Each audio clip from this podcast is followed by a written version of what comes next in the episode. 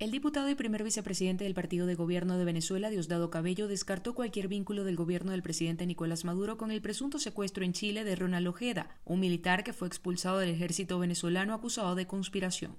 Venezuela no tiene nada que ver con ese secuestro. Nada, arregle su problema allá en Chile. Sigan dándole protección a mafiosos, que la propia mafia les cobra y nos van a echar la culpa a nosotros.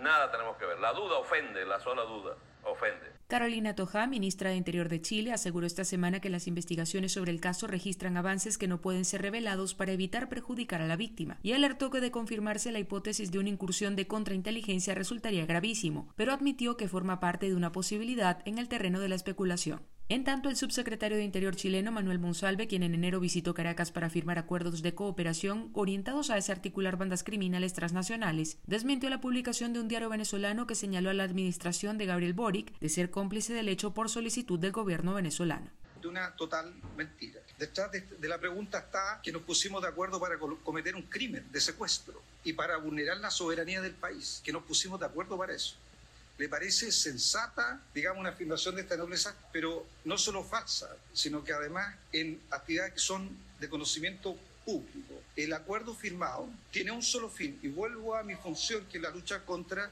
las organizaciones criminales. El Tren de Aragua, una banda criminal que surgió en Venezuela y que se ha ido extendiendo por varios países de Latinoamérica, opera también en Chile, y en varias ocasiones así lo han denunciado las autoridades de ese país. Carolina Alcalde, Voz de América, Caracas.